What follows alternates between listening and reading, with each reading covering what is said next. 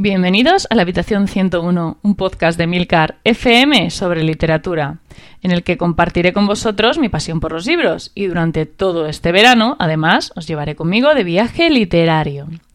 Y hoy nuestro viaje nos va a llevar hasta Israel, gracias a la recomendación que uno de vosotros me hizo en el canal de Telegram.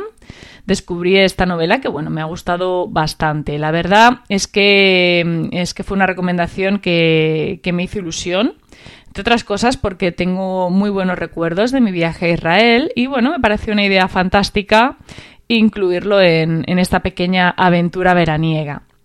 El autor del que vamos a hablar se llama Edgar Keret y dicen de él que es el máximo exponente de la narrativa moderna en hebreo.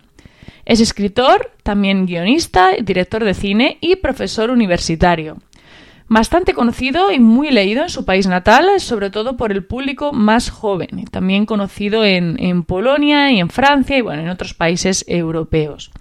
En total tiene publicadas una novela, cuatro libros de relatos cortos y un cómic. Todos ellos han sido bestseller en Israel. En castellano es posible encontrar varias de sus obras, todas ellas traducidas por la editorial Siruela. Y bueno, el libro que os traigo hoy se titula Los siete años de abundancia y reúne varios relatos cortos que se inician con un acontecimiento de gran importancia en su vida, el nacimiento de su hijo Lev.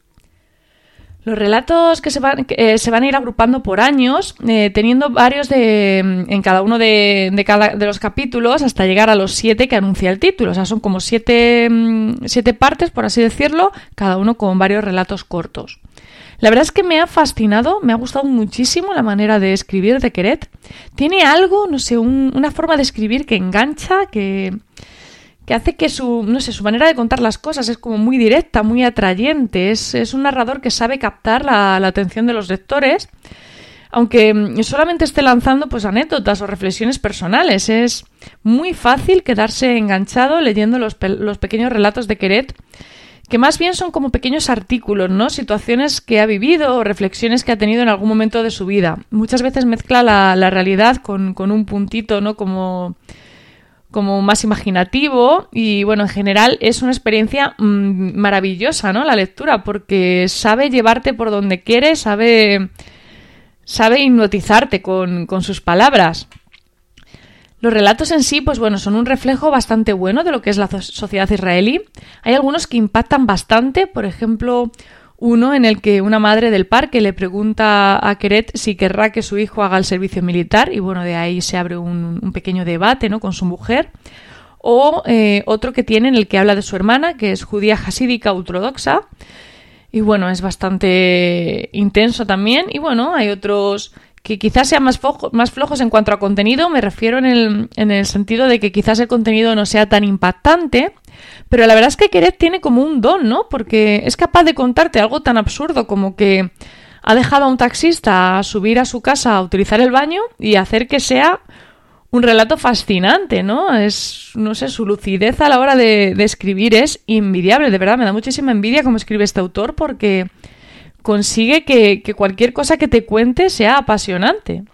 A mí personalmente me han encantado relatos como el que habla sobre su hermano, titulado Idolatría, uno titulado Bombas en el Horizonte, de, que habla sobre bueno, los, supuestos ataques de, Irán, ¿no?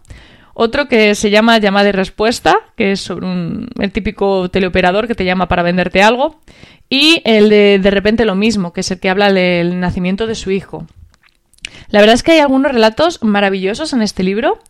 Y bueno, además tienen la ventaja de que son bastante cortitos, se leen muy rápido y bueno, van perfectos para esos ratitos muertos, ¿no? Que todos tenemos a lo largo del día. En líneas generales es un libro muy fresco, entretenido, con más profundidad de la que aparenta a simple vista y con unos relatos escritos de una manera brillante, de verdad. O sea, es que se leen, se leen un suspiro y se leen con ganas. Sin duda es una opción más que interesante y un autor al que merece la pena acercarse. La verdad es que tras leerle me queda bastante claro por qué tiene tanto éxito en su país y que desde luego yo voy a leer algo más de, este escritor porque me ha, me ha gustado mucho. En fin, muchísimas gracias por el tiempo que habéis dedicado a escucharme. Espero vuestros comentarios en nuestro grupo de Telegram t.me barra habitación 101 y dejo los comentarios abiertos a sugerencias, países y libros para incluir en este viaje, que recordad, ya le queda poquito poquito. En fin, leed mucho y recordad, nos encontraremos en el lugar donde no hay oscuridad.